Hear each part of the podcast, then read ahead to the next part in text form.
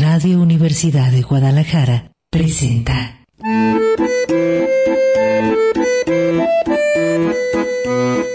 El acordeón. Pliegues bizantinos de la conversación. Con Manuel Falcón. Bienvenidos.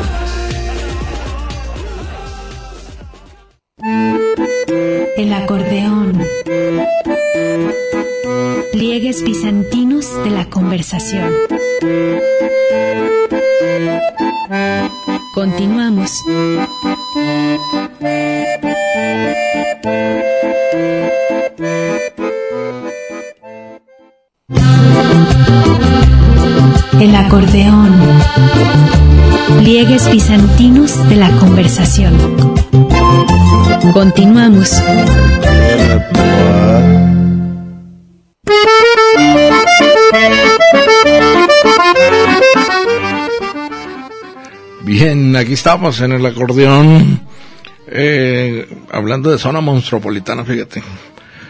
Nada más dos trailers encontrados. Manuel Falcón le da las buenas tardes en miércoles, día de Mercurio, Mercurio Die, o Hermes, el día de Hermes para los griegos, día hermético.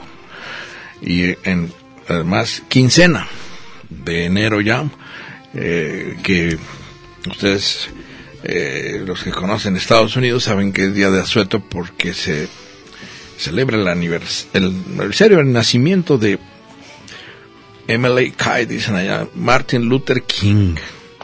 Martin, Martín Lutero, rey.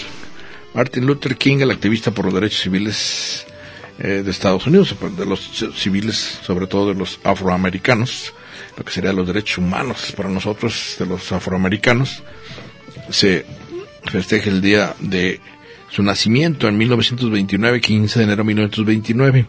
Hay que recordar que Martin Luther King o Martín Lutero lo asesinan el 4 de abril de 1968. 39 años tenía Martin Luther King, imagínate. Y eh, en Memphis, Tennessee, un, eh, una decisión que tomó mala de, de dar un discurso en el mot- un motel de paz, Motel Lorraine, y pues ahí lo, un francotirador, James Earl Ray, lo, lo, de un tiro en la cabeza, lo asesinó. Y bueno, pues eh, se, se volvió inmortal para el movimiento de los derechos de los afroamericanos hasta la fecha, tal grado que se suspenden actividades por el día de Martín Lutero King. Y eh, otra anécdota, ya más de mi, eh, que digamos, debilidad por la caricatura. También un 15 de enero, pero en 1870, el famoso caricaturista, bueno, para los que sabemos de eh, los orígenes en Estados Unidos, Thomas Nast, en el Harper's Weekly o el semanario Harper's, eh, caracterizaba al Partido Demócrata con un burro.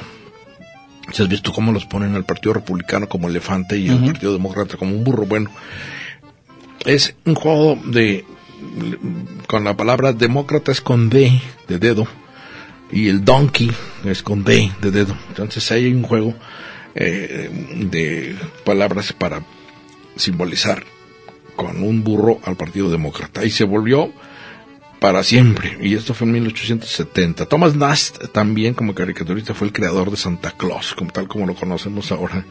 Él, es de origen en ese entonces prusiano o alemán y pues los bebedores de cerveza, que es lo que él caricaturizó en Santa Claus, gordos, barbones, alemanes, que se aventaban barricas enteras de cerveza, pues, y simpáticos y todo el tiempo riendo, es lo que caricaturizó Thomas Nast. Bueno, pues eh, le recuerdo que eh, está con nosotros como todos los miércoles Víctor G. Quintanilla, aquí, bienvenido Víctor. ¿Qué tal, Manuel? Con todo gusto aquí acompañándote un nuevo nuevo año, nuevo mes, nuevo, nueva década, Ah, nuevo pues todo. primero, primero, primero al aire. Re- Regresamos al ¿Cómo aire después de... cambio? ¿Sentiste casi- el cambio no? Que fueron más de tres semanas que no estuvimos al aire, ya, ya se me estaba olvidando aquí cómo, Pero, cómo nos traen eh, nuestro cafecito, muy bien, nos atienden muy bien, como dices, el cariño, se ve aquí, a- saludo a todos nuestros radioescuchas, eh, y, pues con muchas ganas aquí de, de, de- de reiniciar, de renta- reentablar el, el diálogo que, que siempre propones en tu programa, estos eh, diferentes maneras de, abordar un tema que escuché que ya estabas abordando por ahí el tema de, de bueno, urbanismo, hitos eh, urbanos, eh, ciudad, como todo esto de vivir todos juntos en donde mismo, que es un proceso que lleva ah, ya muchos años, irreversible, este, que se está dando en todo el mundo. Nada más para aventar un primer dato, cada semana un millón de personas se va a vivir en una ciudad en el mundo. Así que es el proceso de Sí, urbanización. eh, el otro día, yo aquí- por aquí lo traigo, pero el, el- el número de automóviles que entran cada día a la, Ah, a sí. la zona metropolitana, aquí en Guadalajara, o sea, nuevos en el sentido... Ok, solo me- eh, es una de las ciudades con mayor No. densidad de vehículos de Latinoamérica, si no es que la más, creo que un- está entre la uno o dos de, que más Fíjate. vehículos por, por, este, por habitantes. Así me lo ponían así, si, si tienes 100 calles y entran 2.000 coches, a ver, acomódalos. Hijo, es lo que me pasó ahorita, una disculpa, ya no tengo bono ni crédito para, pero dos trailers y, y, eh, enfrentados ahí que se rozaron y, no se mueven, que hasta que venga el sur y todos los demás, ¿qué hacemos ahí? Y enfrente de los juaninos, bueno, ¿cómo se le llama ahí?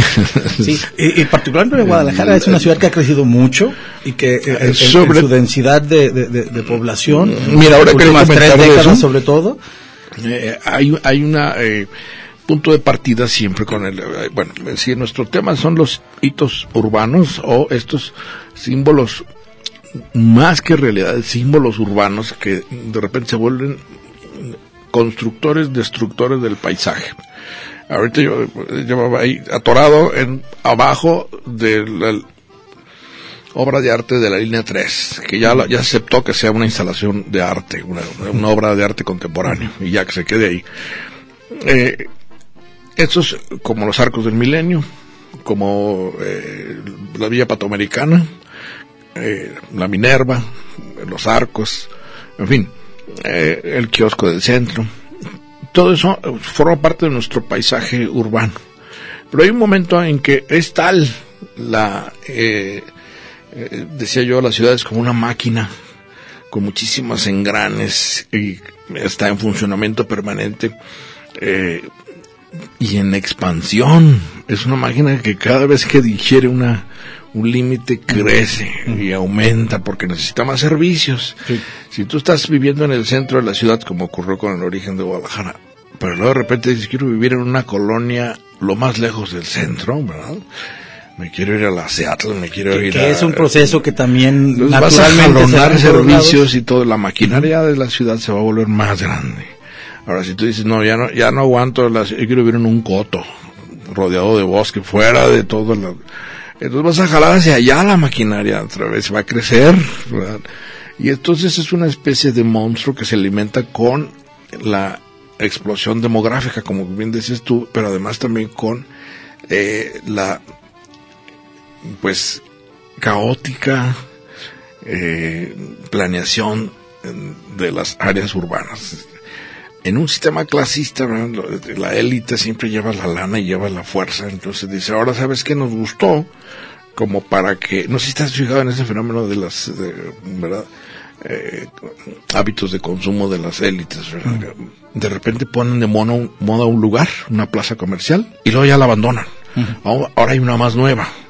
Y ahí te vas, Centro Magno, Plaza Galerías, Gran Y Plaza. sucede con restaurantes, con sí, bares. Un tiempo fue pabellón, que, que nomás para destruir los árboles de Colomos, luego de ahí pasamos a Andares, y luego ya creo que hay una más nueva que Andares, y, y, y todas esas van creando un movimiento y desplazamiento de vehículos y de aumento de calles y aumento de servicios, y todo esto para decir que, fíjate, eh, ahora quería trabajarlo contigo porque, bueno, de tu ángulo científico podríamos decir, Sí. En el fondo tenemos una especie de visión de la ciudad, tú dices Guadalajara, contra Monterrey, contra la Ciudad de México, contra Puebla, en fin. Hay un modelo de unidad, un modelo, ¿verdad? Que es, creo yo, idealista, ¿no? un modelo, de- tú dices Guadalajara es- como si fuera aquello un monolito sin contradicciones ni grietas, sino como con una sola unidad. Y luego ese modelo se vuelve eh, ratificado, reiterado, si cuentas un relato de fundacional. claro. Y hay una trama histórica que refuerza lugares y sitios, pues históricos.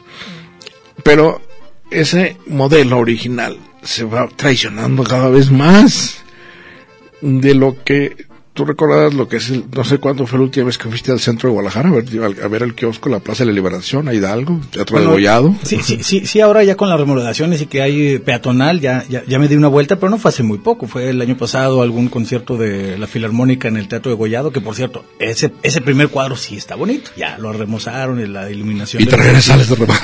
Pero bueno, lle- llegué en vehículo, llegué en mi carro y me metí al estacionamiento subterráneo. Debajo. Después salí, alcancé a ver un poquito ahí alrededor, que ya, ya este, después de las obras quedaron las peatonales, que ojalá que funcionen, aunque también. Quedó para alcalde, ¿no? Sí, alcalde es la que, la, la- la- de la que Pero eh, lo que quiero decirte es que mm, vas a un asunto particular y te sales del centro. Bueno, yo no quiero estar ahí en medio del caos.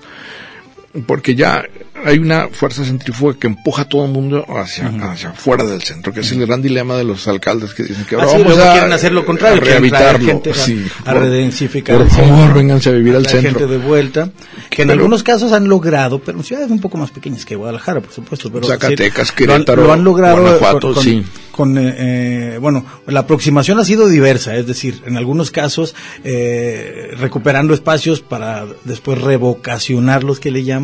Aquí en Guadalajara hay una apuesta, hay apuestas también de esto desde hace, yo me acuerdo desde hace varios que Uy, son sí. trienios. Casi todos los que he conocido. Casi todos los alcaldes alcalde dice, vamos a hacer redensificar el centro.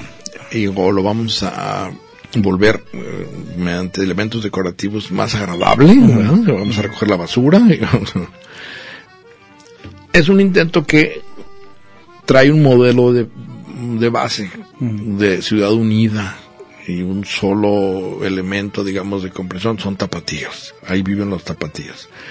Pero ya que eh, metes el microscopio, ves que ahí, ahí es, eh, pues es una, bueno, teniendo en cuenta este, este símil de la ciudad como una máquina, es enorme y es artificial para empezar la, la unión, ¿verdad? Porque es caótica, contradictoria, incluso colisiona, choca en la selección que tal que te saltan cuando te movilizas a determinadas áreas de la ciudad y dices, sabes que yo no quiero entrar por ahí, no me quiero ni meter de noche porque no vaya a ser y que- ya sabe uno dónde está el peligro en la zona metropolitana. Bueno, eh, no que lo te- detectes fácilmente, pero eh, ya te dicen qué zonas en la noche, por ejemplo, ya ni le muevas porque lo más probable es que saques boleto. Es decir, eh, eh, empezamos a ver que tiene muchísimos conflictos la zona monstruopolitana. El puro concepto eh, hay, tenemos institutos de planeaciones y hay planes parciales, dicen de desarrollo parciales, porque todo el tiempo hay que estarlos ajustando ¿verdad? en el crecimiento. Sin embargo, subyace siempre en esta especie como de visión de la ciudad un mo- modelo unitario que se resquebraja y hay que estarlo reconstruyendo. Cada vez que eh, las fronteras del municipio empiezan a expandirse y chocan con las del otro, ya es innecesario decir que, oye, ¿dónde empieza Guadalajara? ¿Dónde empieza Popan? ¿Dónde empieza eh, Tlaquepaque, Tonalá? Eh, es que ya se borró ahí la, es artificial casi la línea divisoria, ¿verdad? Para decir a poco de aquí para allá cam- cambian Sí, sí, las sí. características de los habitantes. ¿no? que, que- que son las dos, este, los dos municipios principales, Guadalajara y Zapopan, ya se unieron hace mucho, después se le juntaron Tonalá y Tlaquepaque. Ahora, ¿cuántos son la zona conurbada? Eh, estamos Pues hablando como de 5 siete. millones, 5 millones más o De, cinco- de de habitantes. sí, sí, arriba de 5 millones. ¿Pero qué te refieres? De- Eh, pero ¿cuántos municipios? Eh, ya como 16. eh, de, de toda la, sí, toda no, el, no, el- eh, el área conurbada. Se ha ido, bueno, pues Tlajomulco, hasta dónde. Ya Si incluso- piensas, antes hasta era, ¿te acuerdas? Iztahuacán.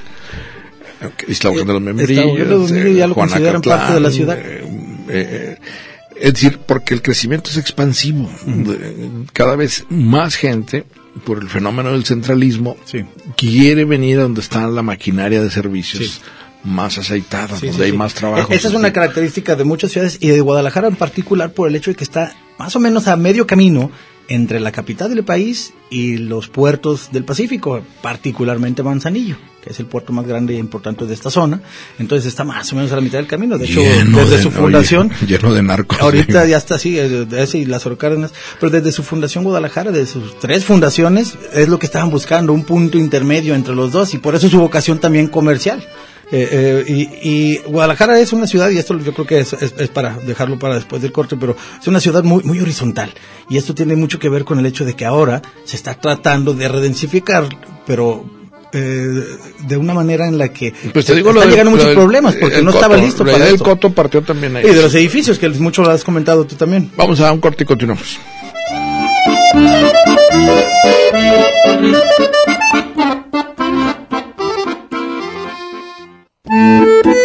El acordeón. Pliegues bizantinos de la conversación. Continuamos.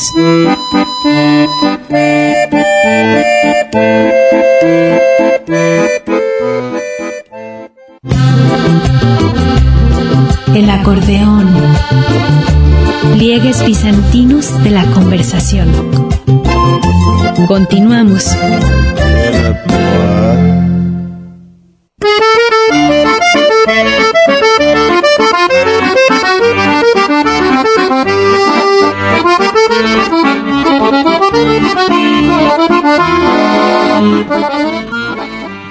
Bien, eh, continuamos aquí en el acordeón en mitad de semana.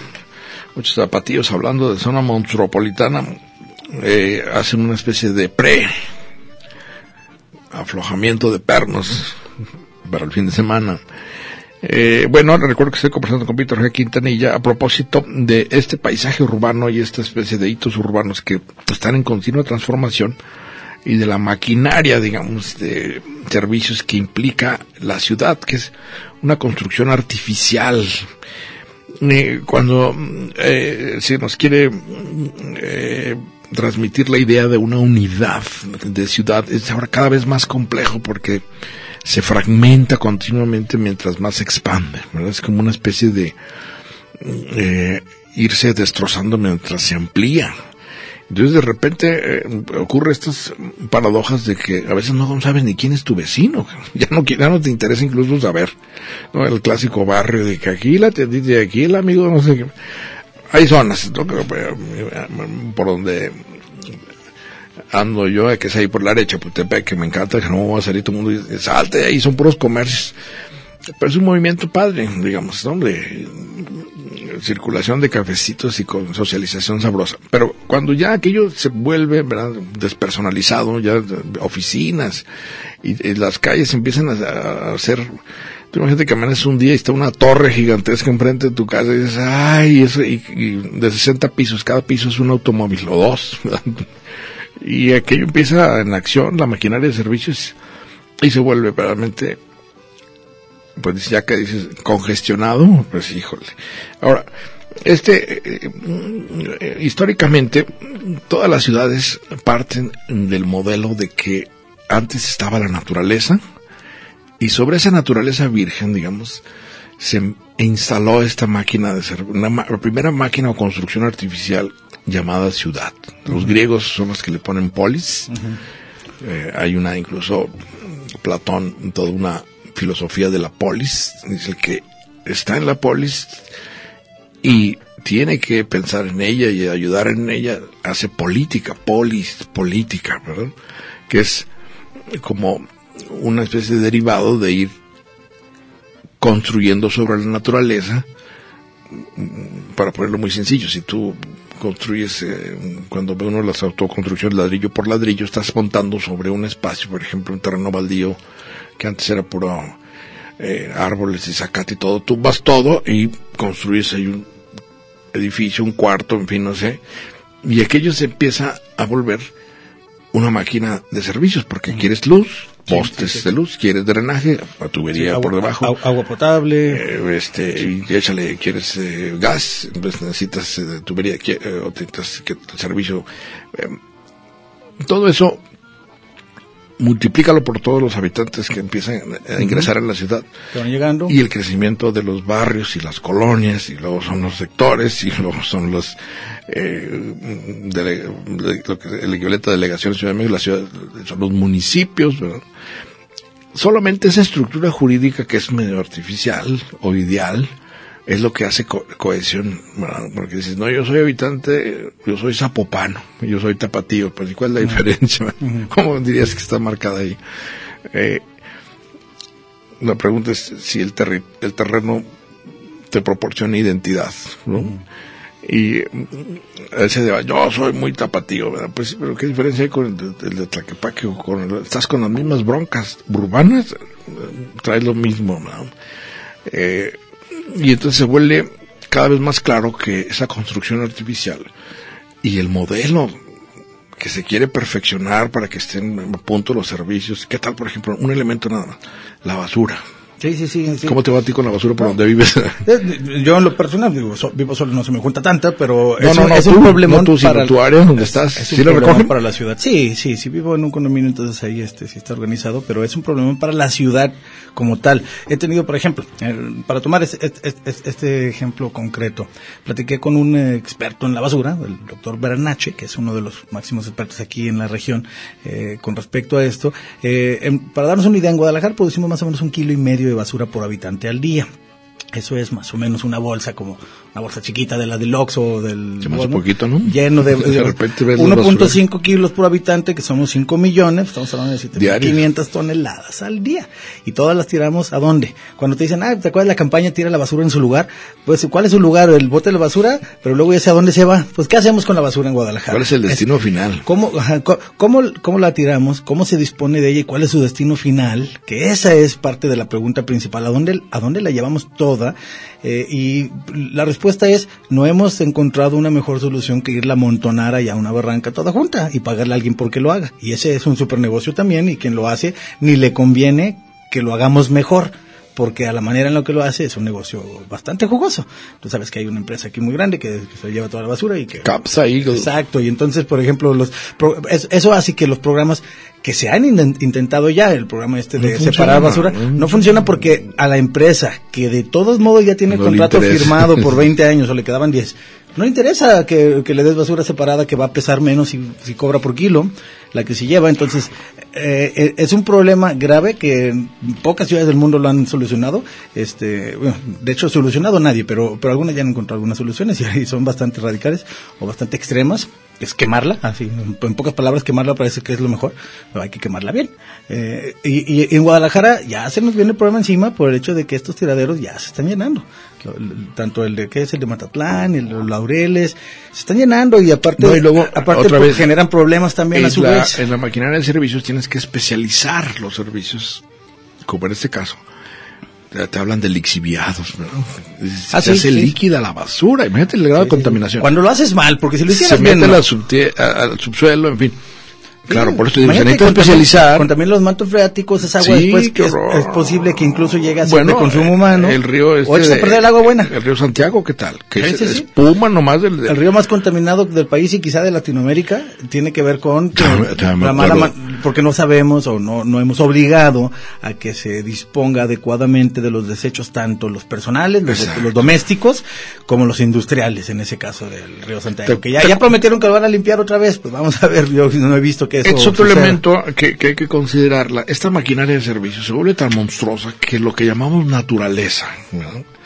No, no, pues es que eh, aquí, bueno, partimos de que entubamos el río.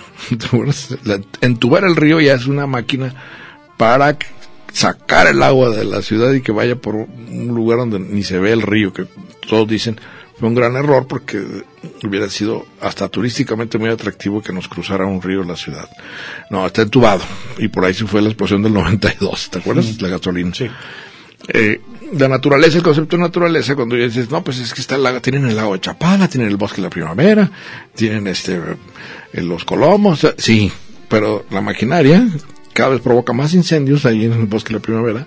¿Qué tal la contaminación del lago de Chapala? Que, que vienen todos los vertederos del el río eh, Lerma Santiago cuando desechan los, pues, eh, todos los residuos tecnológicos que traen las empresas, ¿verdad?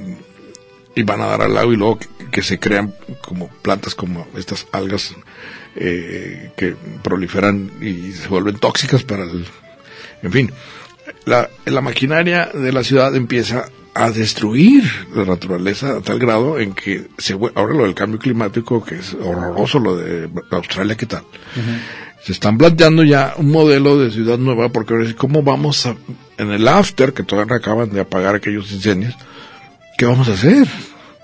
A ver, si ya no, eh, eh, de alguna forma la, el calor y el cambio climático eh, provocó que no sé cuántos millones de, ¿te acuerdas la fauna también? Sí, estaban hablando de cerca de un millón, pero... No, no, ¿qué cuál? No, perdón, de 500 Sí, millones sí. hacia un billón, o mil millones, más bien dicho. Imagínate ahí la cantidad de, y sobre todo estos animales sugénidos como el koala y el canguro y eh, eh, pues, los, estos perros dinky cómo se llaman, los, que son Dingos. como- dingos. Eh, Todo eso eh, es la- el impacto de las construcciones eh, cívicas, podemos decir que de las ciudades sobre la naturaleza. Sí. Destruimos. Yo creo que es, es- es- es parte de lo, de lo más importante, que es comprender que en las ciudades en donde vivimos, la mayoría de los seres humanos de la Tierra, porque ya la mayoría vivimos en ciudades hace poco, pero ya la mayoría tiene una huella ecológica muy profunda, a pesar de que pareciera que el agua viene de la llave y la leche viene del refri. Porque todos los, Sí. todos los recursos con los que tú como individuo sobrevives vienen de alguna parte. Y cuando somos 5 millones juntos, como en esta ciudad, y hay, hay ciudades más grandes, hay ciudades más chicas, pero es una ciudad de un tamaño, ni siquiera es de las más grandes. Vamos a rápidamente aquí a hacer un, un recuento. En el mundo hay más de 37 mil ciudades. Estamos hablando de que desde el 2007, me parece que decía la ONU, este organismo ONU Habitat, desde 2007 la mitad de los Homo sapiens de la Tierra viven en una ciudad o más. Es decir, ahí se dio la balanza. Porque no siempre hemos vivido en ciudades. Eso hay que decirlo también.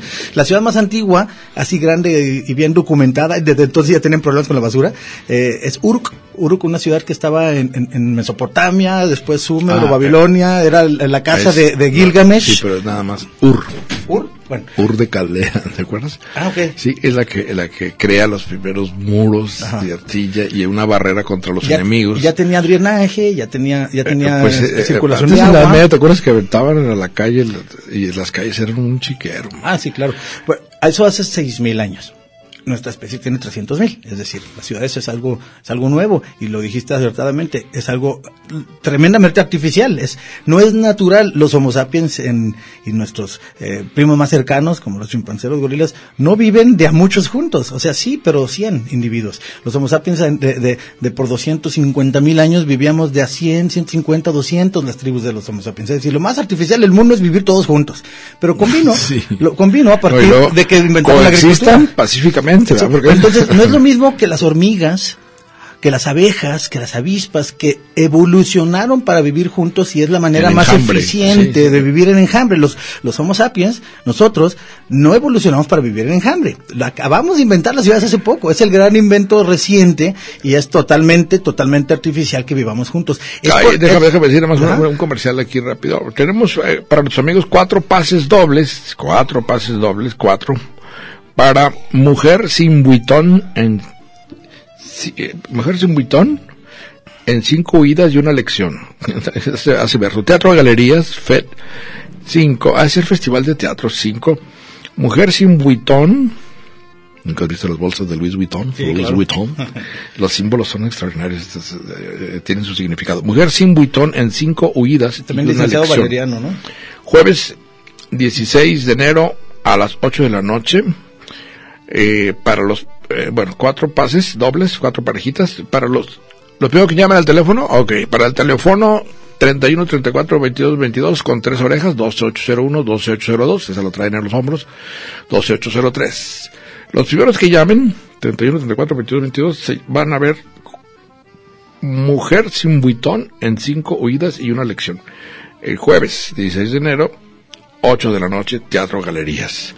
Eh, nos anotamos y aquí la mano santa de Víctor, eh, al sortear al final, va a decir quiénes son los elegidos. Vamos un corte y continuamos.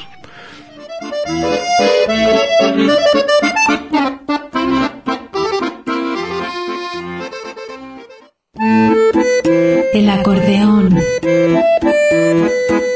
Pliegues bizantinos de la conversación. Continuamos.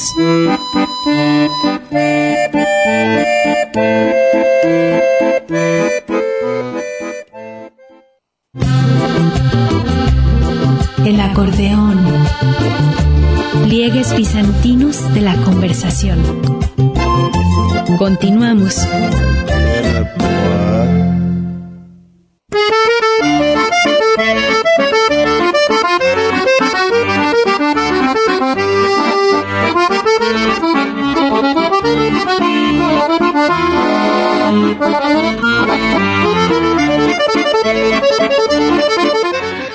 Bien, eh, continuamos aquí en el acordeón en miércoles, día de Mercurio, en quincena.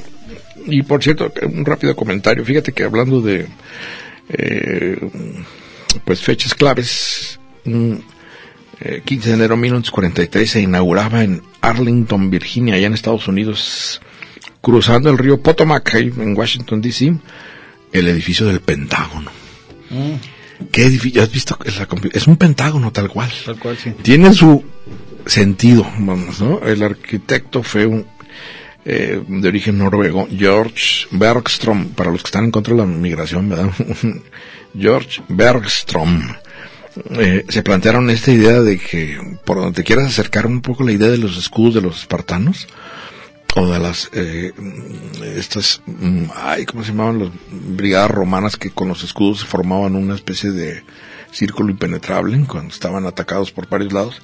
El pentágono no hay son cinco lados por donde está como protegido. Sin embargo te acuerdas que con el Al Qaeda el, el 11 el 9-11 el 11 de septiembre de 2001 va y eh, un Boeing 77 va y se impacta contra uno de los lados del Pentágono. ¿Qué seguridad puedes, puedes tener contra un avión? 64 pasajeros del avión y 125 de la, del área de ese edificio muertos en el instante, ¿verdad? Que pega el avión ahí. Por supuesto, como era el Pentágono, la información sobre qué fue lo que se destruyó ahí adentro, pues quién sabe. Pero se dio a conocer que era un edificio que tenía en sí misma la capacidad de reconstrucción inmediata, precisamente previendo que es el Departamento de Defensa y es el Ejército, y en un año ya estaba incluso mejorada, co- reconstruido y mejorado el sistema, que ahora, pues ya sabrás, a raíz de eso, tiene sistemas de alerta para cualquier avión o ob- objeto, persona, cosa, animal que se acerque, aproxime ahí al edificio. Pero nada más para recordar estos modelos de edificios gigantescos. Eh, hay esta idea de que todos los pasillos convergen en un centro y en siete minutos estás en, en la oficina que quieras estar. Ah. Por la prisa en cualquier emergencia. Hay, hay ciudades que se diseñaron así también, rediseños de ciudades, uno muy famoso sí, el París, el rediseño París. de París, que está Ahí es el arquitecto Hausmann. Ajá, Haussmann lo, lo, lo, lo diseñó de manera tal, y es- esto suena hasta un poquito nazi, pero de manera tal de que el ejército puede desalojar las calles centrales de París cuando sea necesario porque el cuartel está ubicado de cierta manera con una avenida amplia para que puedan entrar los tanques, para que etcétera. pudiera eh, O sea, pasar Napoleón III. Sí, sí, sí. Está, está planeada para cosas grandes, por decirlo así, y eficientes y flujos grandes de gente que... Pero hay otro elemento, fíjate, que es importante que lo- se lo planteó, fíjate, curiosamente, la esposa de Napoleón III, Eugenia de Montijo, de origen español. Ajá. Había, desde la Edad Media, muchísimos callejones y barrios, un laberinto de... Sí, era un de- laberinto. ¿no? Y entonces la higiene era, era imposible de resolver el problema de la drenaje, la basura, la, bueno, la violencia, la prostitución, la- esas calles que no sabías, entrabas y que dónde estoy, y por dónde salgo. Entonces, pues la clásica, pues échale derecho, ¿verdad? recta, línea recta, y con iluminación y con árboles y con... Fueron eliminando muchos, eh, pues estos laberintos urbanos, ¿verdad? Que se prestaban para... Que, sin embargo, respetaron, te digo que hay eh, esta idea de respetar lo que es ícono o icono histórico para la ciudad, ¿no? Por supuesto que no iban a arrumbar ¿verdad? lo que los identificaba, por eso dicen, uno, "Uy, qué, qué callecitas tan estrellas, apenas caben ahí los automóviles empedradas y, y, pero, y llenas de cafecitos, y, eh, pues sí, pero es eso es París, ¿no? ¿verdad? Sí, Sí. eso es. Sobre eso, el Aquí arquitecto. Hausmann, la respeto, aquí, pues, eh, calandrias. hay muchas ciudades, eh, decía yo, pues, eh, me acuerdo de Querétaro, Zacatecas, eh, Guanajuato, que dijeron hay que rescatar el centro histórico. Entonces se vuelve labor de rescate, porque si no se la comen, tú déjaselo a criterio de los tiburones inmobiliarios y te ponen un Oxxo en, frente de catedral, ¿verdad? Y eh, eh, quita el degollado y pone un 7-Eleven para competir con el Oxxo y ahí te la llevas y al rato ya se transformó aquello ya no, ya no te acuerdas dónde quedó el centro de... Si hay gente que ya ni va al centro, te digo, ya no, no cruzan federalismo. No, ya para allá estás... uh. Entonces, eh, estas eh, heridas que se le ocasionan al, paisaje de la ciudad o de la máquina ciudad, a veces eh, son tan violentas que debiese haber algo, una, una, pues, bueno, una legislación que prohibiera esas destrucciones. Habida cuenta que se está reconstruyendo y construyendo constantemente, pero es muy violento, hasta psicológicamente, yo digo que hay un efecto traumático sobre los habitantes. Si tú estás viviendo en, una, un barrio donde, yo recuerdo cuando se decía, no, los edificios no pueden pasar de tres pisos eh, en las colonias, y si son residenciales. ¿Qué tal ahora? Digo, dejan una esquina y avientan una torre de 40 pisos en un cachito, ¿verdad? porque ya se, a los, las élites este, propietarias de terrenos o los empresarios inmobiliarios dicen, no, en lugar de rentar una casa, renta, pon un edificio ahí, rentas 40 departamentos y a ver cómo te va. A ver, parece que ya son los ganadores. Y es más, bueno, te decía, eh, siempre cada alcalde que llega tiene una idea de reconstruir la ciudad y salvarla del, caos. Mira, llegaron los- las llamadas, a ver, déjame decirlo rápidamente, para ¿Tú no tienes bolso Vuitton? No. es muy interesante la historia de Luis Vuitton. ¿eh? Ah, sí. Sí, él empezó realmente haciendo maletas prácticas Ah, para los hombres de negocios. Ah, qué padre. A mí me gustan mucho las maletas que en tienen así sus bolsitas y todo. Es una empresa familiar. Eficientes. Sí, luego ya de ahí se movieron hacia el lujo, que el lujo vende, dicen, ¿verdad? Los en marketing. Bueno, Mujer sin Vuitton en cinco huidas y una lección. Mariano Ventura Zambrano, Óscar Ariel López Cruz, Román Barrios Bustos y Alicia Raquel Campos Maciel. Martiniano, Óscar, Román y Alicia pasen por su boleto Teatro Galerías para el jueves 16 de enero, 8 de la noche, eh, en este Mujer sin Vuitton. Gracias por hablar. Eh, te decía, bueno, eh, muchas de también de las eh, grandes eh, cuestiones que plantea la máquina ciudad o la maquinaria ciudad es esta noción de si eh, dicen es que no puede ser un museo la ciudad el progreso y la renovación y la sí pero así como el cuerpo humano podemos decir se va transformando digamos no puede ser un niño toda la vida sin embargo per- Permanece al- algo. tienes una identidad. estructura en- nosotros, aunque ya estamos pelagartones, está el niño que fuimos. Oye, hay, hay algo, algo que, que a mí me parece que sí fue un error, qué lástima que no se hizo, no se mantuvo aquí en, ni en Guadalajara ni en casi ninguna ciudad de Latinoamérica, el río principal de la ciudad. Sí. Porque la mayoría de las ciudades se asentaron al lado de un río, o de un lago o de un, o del mar, pero muchas de, un río. París, en Europa, en Europa los mantuvieron. Por Danubio. mucho tiempo eran unas cloacas eh, malolientes. Pero lo Pero lo rescataron. rescataron. Sí, Ahorita Ahora, la tecnología para En, en Corea del Sur están rescatando incluso cauces más pequeños, como pequeños arroyuelos que, que los eh, entubaron y lo hicieron calle, los están rescatando. ¿Por qué? Bueno, porque la- el agua de todo modo se quiere ir por ahí. Y en este momento, y lo vemos en Guadalajara cada vez que hay tiempo de lluvia, de todos modos el agua se va por ahí, provoca inundaciones y el resto del tiempo se desperdició esa agua.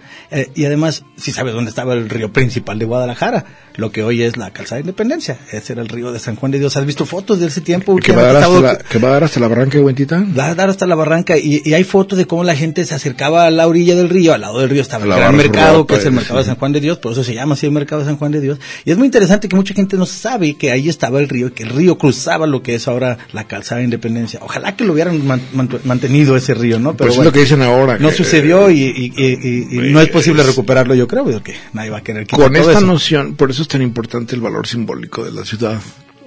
Si tú tienes la noción, como le ocurrió al gobernador González Gallo, de que hay que hacer freeways, ya basta de estos enredos con las calles aquí en Guadalajara y trónchale de aquí Javier, luego va cambiando de nombres, Javier Mina, Ah, Juárez, cinco, cinco Vallarta. nombres tiene la misma calle. Pero es una sola- Y la numeración, híjole. Pero ahí partió, se fue por, ¿qué tal les comento el Carmen? Lo partió por la mitad, dice, ahí le va, y las monjas que caen adentro, voy derecho y no me quito. No, y con todo lo que hay de todo, mu- mucha gente identifica a Guadalajara como una ciudad bonita porque tiene, porque es muy verde, a pesar de que tenemos un gran déficit de áreas verdes. Pero entonces, comparado con otras, no estamos tan mal, es lo que dicen. El, el, Yo digo, tener más ¿sabes metros, que La clave es eh, la Minerva. Ay, el tele- ya estamos al tiempo tenido, sí, ¿verdad? Ay, bueno. Eh, Víctor, feliz año. Feliz año, Manuel. 2020. Luego platicamos nuestra lista de lectura para el año. Año del roedor para los chinos. Ah, de la rata para México. Sí. Por aquí andamos el viernes. Red Radio Universidad de Guadalajara presentó